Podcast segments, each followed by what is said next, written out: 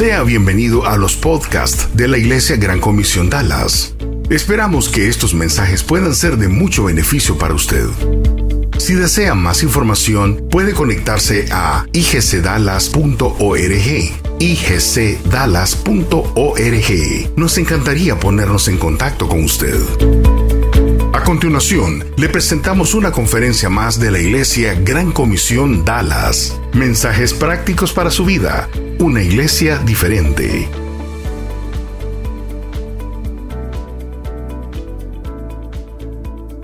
Gracias por estar aquí. Bienvenidos a todos los que nos sintonizan a través de, Facebook. Gracias por, estar aquí con nosotros, disfrutando de, esta reunión y aprendiendo de la palabra de Dios. Hoy vamos a continuar eh, con, eh, con el Sermón del Monte, la serie que estamos viendo, Sinopsis.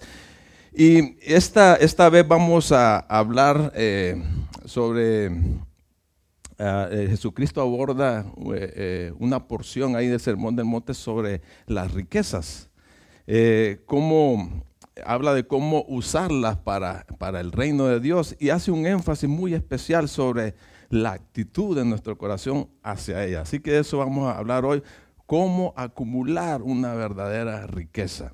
Así que vamos a orar, si me acompañan por favor. Señor, te damos las gracias por esta oportunidad que nos da, Señor, de poder reunirnos, de estar juntos, adorándote y escuchar, Señor, y aprender algo de ti. Te pedimos que, que puedas hablar a nuestro corazón, Señor, que nos dirijas, que sea tu Espíritu, Señor, que nos enseñe esta tarde. Gracias, Padre, en el nombre de Cristo Jesús. Amén. Todo hombre, todo hombre tiene que decidir cuál es el valor supremo de su vida. Yo te quisiera preguntar, ¿qué es lo que consume tus pensamientos, tus energías, tu tiempo, tu pasión? ¿En qué estás invirtiendo tu vida hoy? Piensa, piensa en eso. ¿En qué estás invirtiendo tu vida hoy? Si tú tienes una respuesta, si la estás pensando, si ya la tienes ahí, eso es lo que te define. Eso es lo que más amas. Como seguidores de Cristo, eh, vivimos en dos reinos, el reino eh, terrenal y el reino celestial. Sin embargo, dado que el reino terrenal es lo que, es lo que podemos percibir, lo que podemos ver, es fácil, es bien fácil desviarse, caer eh, atrapado y, vivir más, enfocarse más para ese reino terrenal que para el reino celestial, el cual, eh, el cual Jesucristo nos ha transferido del momento en que creímos en Él como nuestro Salvador. Una vez que, decidimos creer que Jesucristo perdonó todos nuestros pecados y, y nos regaló la vida eterna, en ese momento fuimos trasladados al reino celestial. Somos ciudadanos celestiales, nos convertimos en ciudadanos celestiales viviendo, viviendo en, una experiencia temporal en este mundo. Y pero, pero muchas veces, muchas veces actuamos o vivimos como si perteneciéramos a este mundo, ¿verdad? Y empezamos a invertir en él, que nos olvidamos del lugar donde realmente nosotros pertenecemos, ¿verdad? Y en el cual debemos de estar invirtiendo. Así que viendo que, viendo Jesucristo, que esa, esa parte que fácilmente podemos caer en la trampa de, de la tiranía de las cosas eh, materiales, nos invita a decidir, nos invita a decidir quién va a ocupar el primer lugar en nuestras vidas, quién va a ser el centro de nuestros afectos. Y dependiendo de esa decisión, dependiendo de esa decisión, vamos a tener control sobre las riquezas, sobre las cosas materiales o a la inversa, o las cosas o las riquezas materiales toman control de nuestra vida. Y eso es lo que habla en capítulo 6, vamos al Sermón del Monte, versículos 19 al 24, es lo que estamos, vamos a ver esa porción.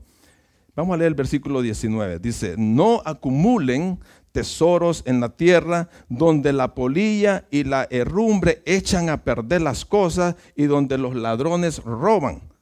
Versículo 20, háganse tesoros en el cielo, donde no hay polilla ni herrumbre que puedan corromper, ni ladrones que les roben.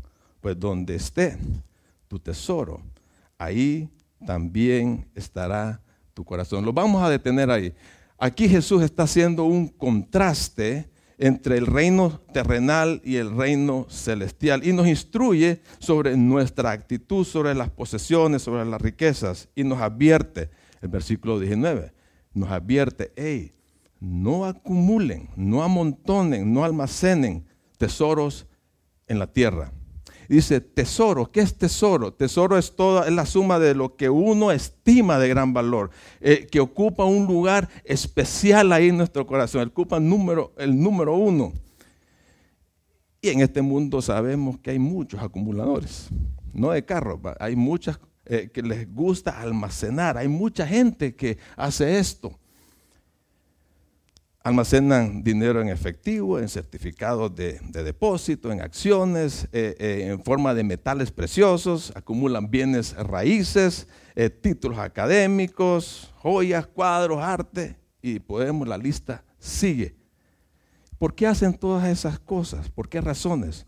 Porque quieren, supuestamente ellos quieren garantizar su seguridad en primer lugar, quieren tener o buscar significado, eh, quieren tener una buena posición social, eh, sentirse superiores a esto o que otros lo reconozcan, todas esas cosas.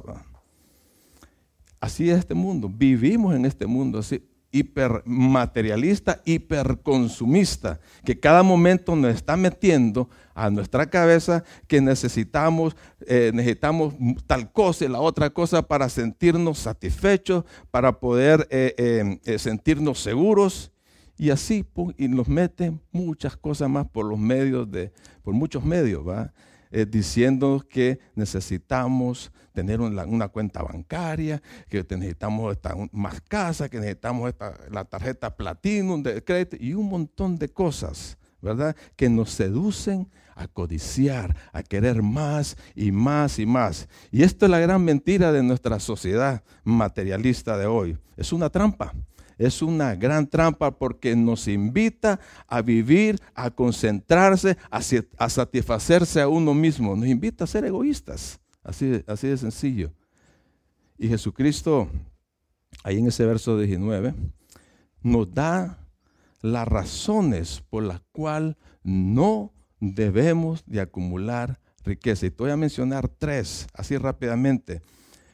Dice, los tesoros en la tierra, en el reino terrenal, son efímeros, están expuestos a perderse. Son de corta duración, se pierden. Dice un pasaje en Proverbios 23, verso 4 al 5, no te desgastes.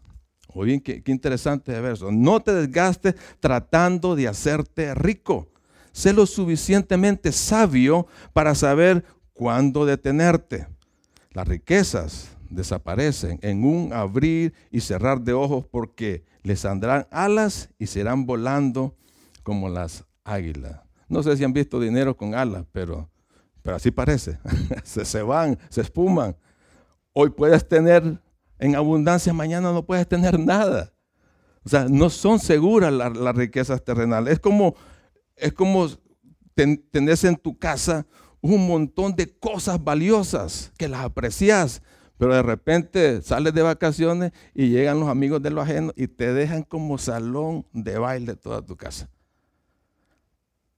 Las riquezas no son seguras. El número dos, otra, por, la otra razón que dice Jesús, compromete la lealtad de nuestro corazón con el Señor y acarrea un montón de problemas. Y miren lo que dice este pasaje, primera de Timoteo 6, versículo 9 al 10. Pero los que viven con la ambición, de, hacerse rico. Chequen esa palabra, la ambición, con esa actitud permanente, con ese deseo ardiente, tener, tener esos pensamientos ahí constantemente en tu cabeza.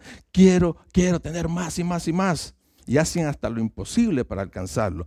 Los que viven así caen en tentación y quedan atrapados por muchos deseos necios y dañinos, y dañinos que los hunden en la ruina y la destrucción. Pues el amor al dinero es la raíz de toda clase de mal. Y algunas personas en su, intento en su intenso deseo por el dinero se han desviado de la fe verdadera y se han causado muchas heridas dolorosas. El dinero no es el problema. No es la raíz de, los males. ¿Cuál es la raíz del, del mal sobre el dinero? Es nuestro corazón el amor al dinero que te lleva a buscarlo y que te mete en muchos peligros, en muchas situaciones perjudiciales para tu vida. Y quiero y el pasaje menciona dos cosas ahí eh, eh, que son peligrosas. Dice que te pueden extraviar de la fe, te hace infructífero. No quieres leer la palabra, no quieres ni mucho menos congregarte, te aleja, simplemente te aleja de Dios. ¿Por qué? Porque no tienes tiempo, porque lo estás invirtiendo en aquellas cosas terrenales. También otro peligro, te hace pasar sufrimientos, quebrantos. Te metes en cosas, te metes con personas que no conviene y eso te trae consecuencias negativas para tu vida. Es como la polilla. Es como la polilla que te está menoscabando y te está destruyendo sin darte cuenta. Y el número tres, otra razón por la cual no debemos de, tener, acumular tesoros en la tierra, te producen ansiedades. Está implícito aquí en este pasaje, pero lo explica en los siguientes versos, del versículo 25 al 34 del mismo capítulo de Mateo. O sea, vas a estar, vas a tener un estilo de vida que vas a estar afanado por amontonar riquezas y te olvidas de muchas prioridades en tu vida. Y a la larga eso es perjudicial para la salud estar ansioso, estar ansioso. Ahora, Jesús viene, después de advertir, viene Jesús y nos anima, nos anima que, hey, háganse tesoros en el cielo, el versículo 20 y el 21, donde no hay polilla ni, ni herrumbre que puedan corromper, ni ladrones que les roben, pues donde esté tu tesoro, ahí también estará tu corazón. Lo que valoras, lo que valoras en la vida determina cuál es tu prioridad. Jesús no está diciendo aquí que las riquezas, las riquezas no, que, no son malas, no son malas y que claro que podemos aspirar a ellas, claro que sí, pero nos está dando el énfasis que tengamos cuidado de nuestro corazón, que no se deje absorber por ella, porque si cautiva nuestro corazón, nos va a desviar de nuestra prioridad número uno, que es el Señor. Nuestro, el Señor debe ser nuestro tesoro. Él debe ser nuestro tesoro. Él debe ser lo más importante en nuestra vida. Él es el que en Él debemos de estar enfocando nuestras energías, nuestro tiempo, nuestros propósitos. Donde esté nuestro tesoro, ahí va a estar nuestro corazón. Si lo que es más importante para ti son las cosas terrenales, entonces cada día te vas, te vas a ir alejando de tu tesoro, del Señor. ¿Está tu corazón comprometido con el Señor o hay algo en este mundo que te está seduciendo, que te está desviando? Lo que nos dice el Señor acá es, y que nos anima a hacer, hacer tesoros en el cielo. O en otras palabras, querés acumular una verdadera riqueza en los cielos cada día de tu vida tenés que invertir en el reino de Dios. Tenés que invertir en sus propósitos. Lo que tienes que hacer es usar las, las cosas materiales, las cosas, las riquezas, tus posesiones, tu tiempo, tu talento, tu dinero, todo, tu carrera, tu profesión, todo, todo lo que Dios te ha bendecido para usarlo para el reino de Él para sus propósitos. De esa forma vas a estar haciendo tesoros en el cielo. Y, Y el resultado, cuando haces, cuando haces tesoros en el cielo, es todo lo contrario cuando uno está haciendo tesoros en la tierra. Dice que esos, ese tesoro no se va a perder. No, son, no, no están expuestos a perderse. Dios nos premia por eso, más bien. Tu corazón va a estar atento, alineado a la voluntad de Dios y vas a, evitar estar ansioso. ¿Por qué? Porque vas a estar eh, confiado en la provisión del Señor. Ahora, ¿cuál es la forma que podemos hacer tesoros en el cielo? ¿Cuál es la forma que podemos hacer tesoros en el cielo? Jesús usa una metáfora, un ejemplo para ilustrarlo y seguir enfatizando que debemos de tener prioridad en el reino de Dios. El versículo 22 y 23 dice lo siguiente de Mateo 6. Los ojos son la lámpara del cuerpo. Y si tu ojo es bondadoso, andarás en luz. Pero si tu ojo es maligno, andarás sumido en la oscuridad. Y si tu luz no es más que oscuridad, tu oscuridad, qué negra debe ser. En el mundo antiguo se creía que el ojo era la lámpara que iluminaba toda la persona. En otras palabras, el ojo manifestaba lo que había en el corazón. Entonces, en este ejemplo Jesús está dando que hay dos tipos de ojos. El ojo bueno, que, está estrechamente relacionado con, el, significado de bondad, de ser bondadoso, y está el ojo malo, el ojo maligno, que se, que se, eh, que se relaciona con las palabras de ser mezquino, de que no le importa los intereses de las demás personas. Así que lo que nos quiere enseñar Jesús aquí es que, con este ejemplo, es que lo que miramos, lo que estamos viendo, evidencia lo que deseamos profundamente en nuestro corazón. Los ojos son el reflejo de nuestro corazón. ¿Entiende? Los ojos son el reflejo de nuestro corazón. Si nuestro anhelo son las cosas materiales, lo que ofrece este mundo, eh, la diversión, el pecado, eso es lo que vamos a ver y es lo que vamos a seguir constantemente con el fin de obtenerlo. Si no, preguntémosle a Eva en el huerto del Edén. Cuando eh, Satanás le empezó a decir, mire, mire está el, árbol, el, el, árbol del bien y el mal. No, pero el Señor nos dijo que no comiéramos porque íbamos a morir. No, mentiras no vas a morir, más bien vas a ser igual a Dios y vas a saber el bien y el mal. Entonces Eva en ese momento puso sus ojos en ese árbol y dice, que vio que su fruto era bueno, que era codiciable, que era agradable a los ojos. ¿Y qué hizo? Lo tomó y lo empezó a ofrecer. Lo mismo pasó con David, y ya saben la historia de David. Fueron con sus ojos. Los ojos son el reflejo de nuestro corazón.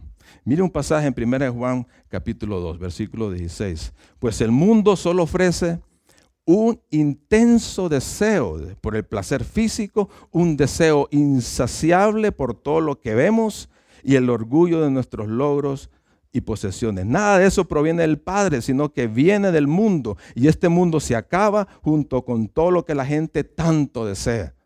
Este mundo se acaba. Pero el que hace lo que a Dios le agrada, vivirá para siempre. Así que todo lo contrario, el ojo bueno busca la voluntad de Dios, busca, eh, eh, está, está siempre agradecido, está siendo bondadoso todo el tiempo busca constantemente el reino de Dios y su justicia. Te pregunto, ¿qué cautiva constantemente tu atención? ¿Qué es lo que te está cautivando? ¿Es Dios o el mundo? ¿Es, ¿Son tus propios deseos o los deseos de Dios? Tu bondad o avaricia se refleja en nuestra mirada. ¿Sabías eso? Tu bondad o avaricia se refleja en tu mirada. Y estas dos están en contraste con lo que está diciendo Jesús acá.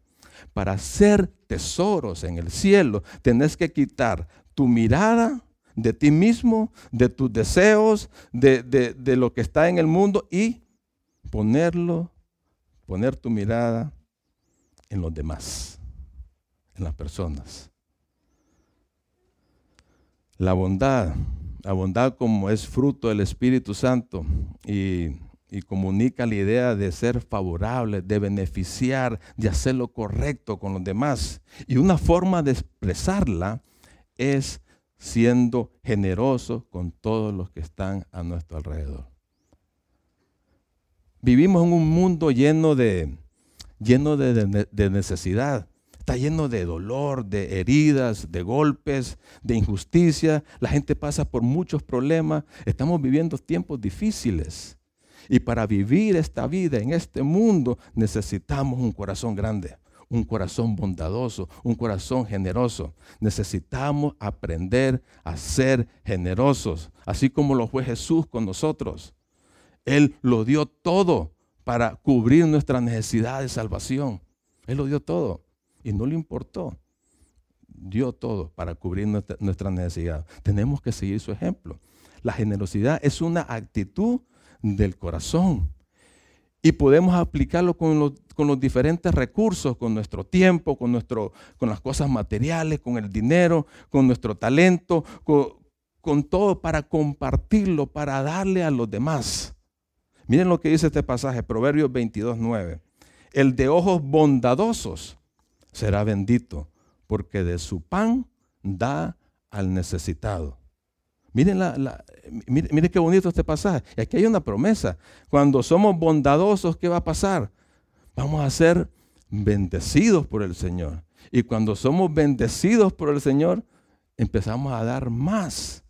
El bondadoso da. Es generoso. Tenemos que mirar a los demás con ojos de generosidad. ¿verdad? Para, para, pensar, para empezar a suplir, a cubrir las necesidades de esas, personas que están, eh, que están eh, pasando necesidad. De esa forma invertimos en el reino de Dios.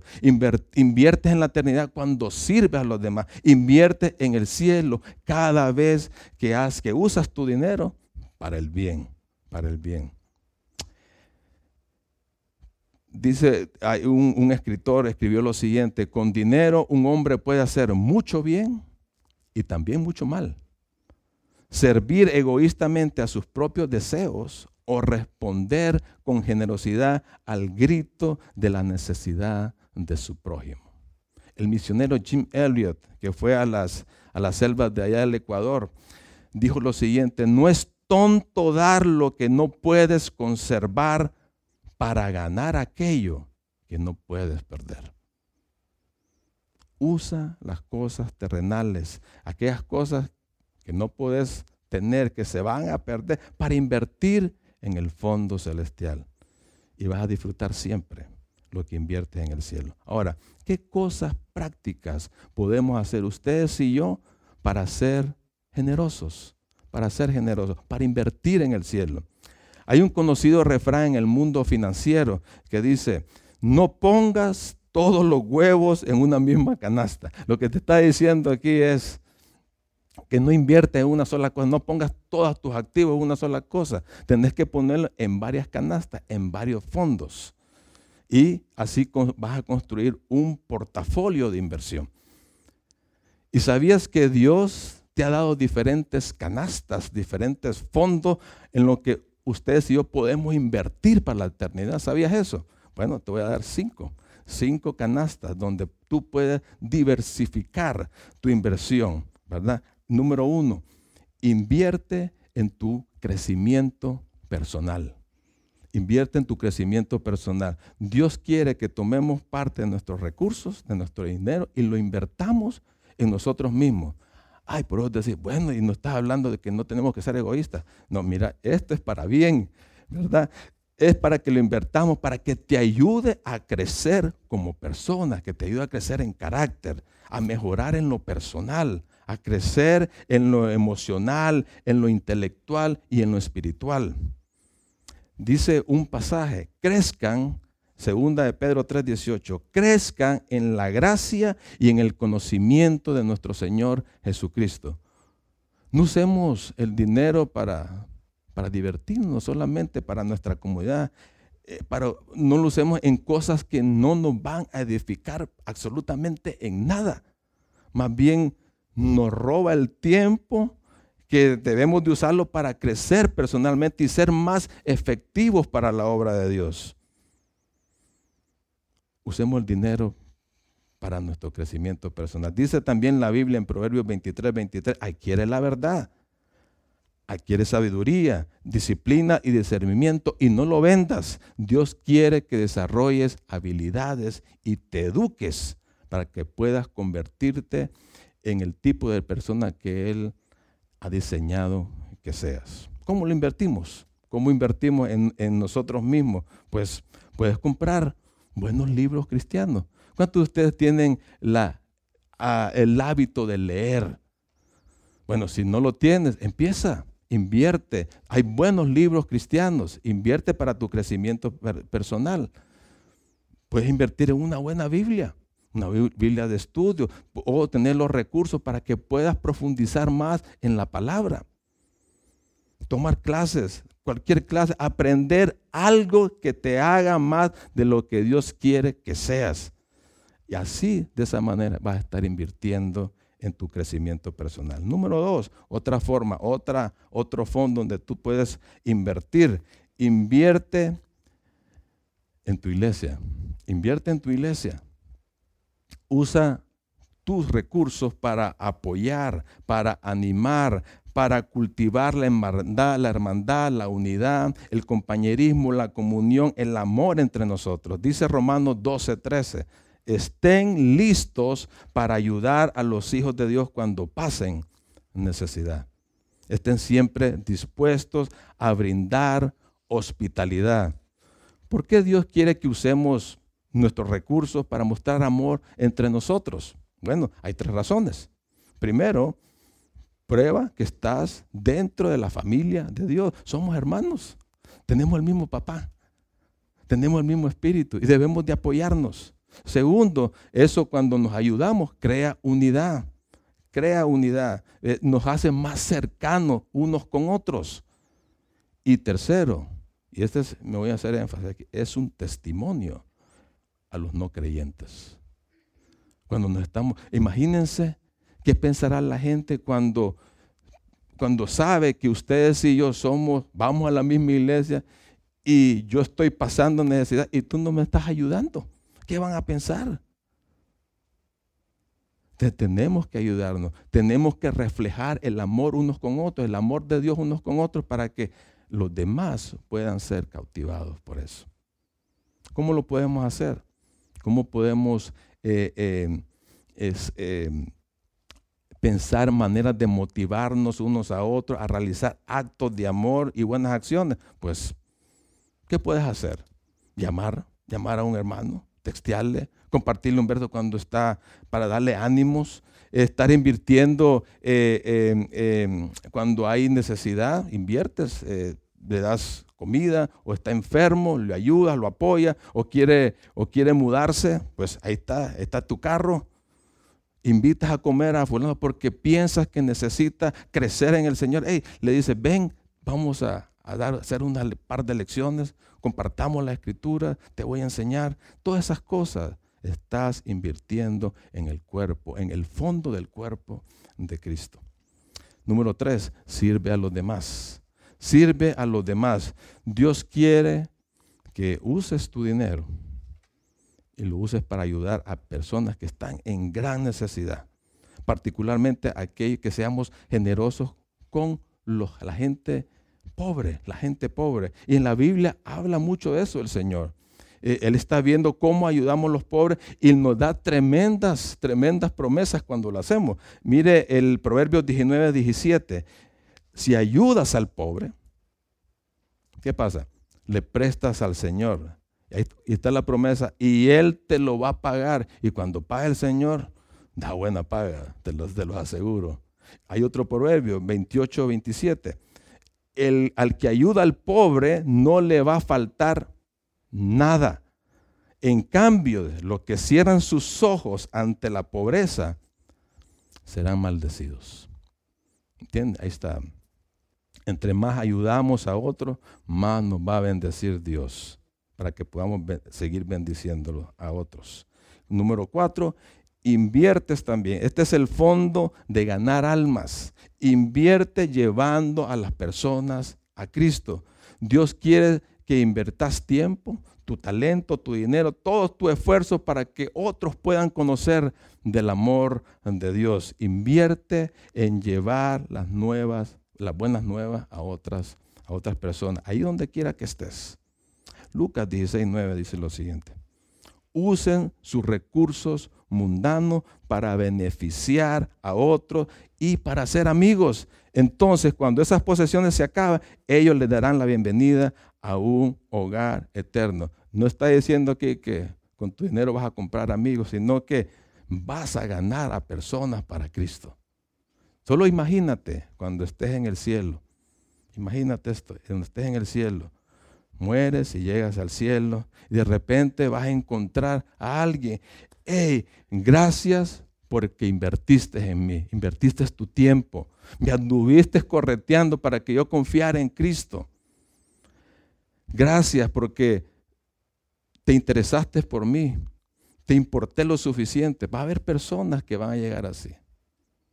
Ahí, ahí donde está la buena, la buena recompensa. Y número cinco, invierte honrando a Dios con tus diezmos y ofrendas. Este es el fondo de adoración. En esa canasta tenés que poner esa inversión dando a Dios de tus diezmos y ofrendas. Proverbios 3, 9 y 10 dice lo siguiente, honra al Señor con tus riquezas y con los primeros frutos de tus cosechas Así tu granero se llenarán hasta reventar y tus bodegas rebosarán de vino nuevo. Cuando damos nuestros diezmos y ofrendas, le estamos diciendo al Señor, mira, Señor, este, aquí en este fondo que estoy poniendo, tú eres lo más importante. Tú eres el que yo más amo. Y aquí está.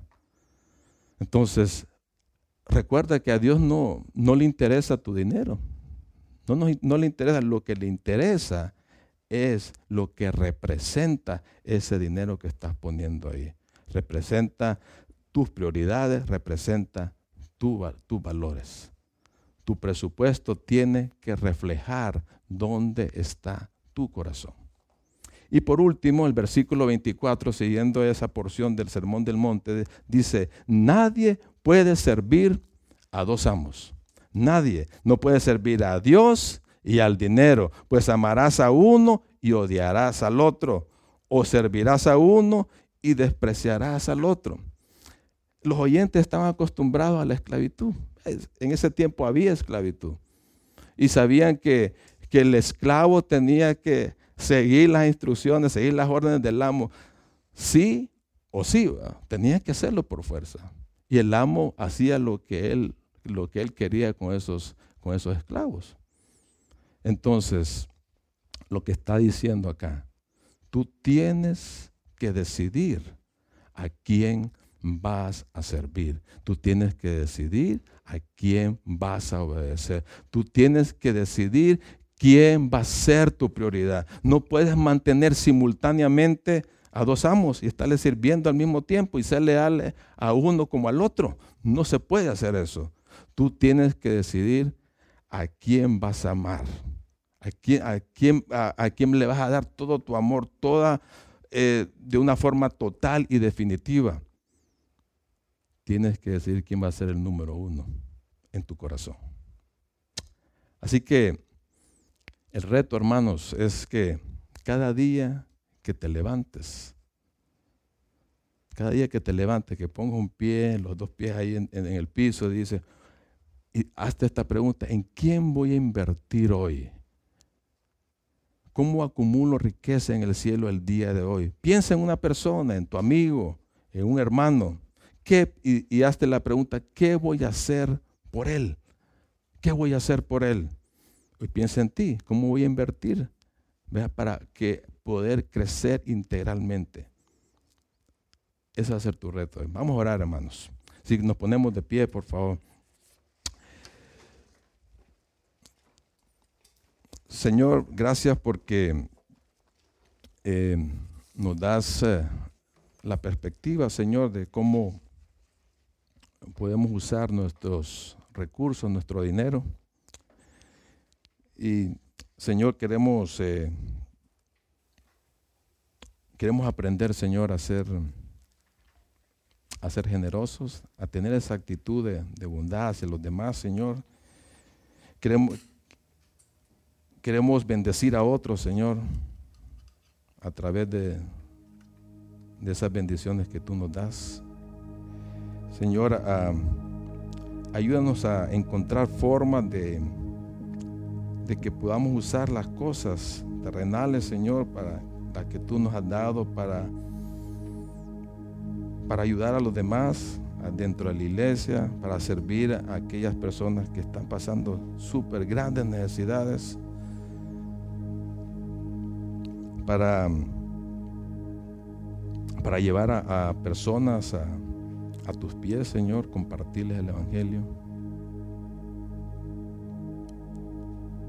Señor, queremos, queremos invertir en ti, Señor, queremos invertir en la eternidad. Danos un corazón dispuesto, un corazón comprometido, Señor, que, que esté enfocado en ti, Señor, que se dirija en tus prioridades, en tus propósitos, Señor, en este mundo. Gracias, Padre. Gracias por, por lo bueno que eres. Gracias por el tiempo que nos has dado aquí, Señor. Te lo pedimos todo en el nombre de Cristo Jesús. Amén.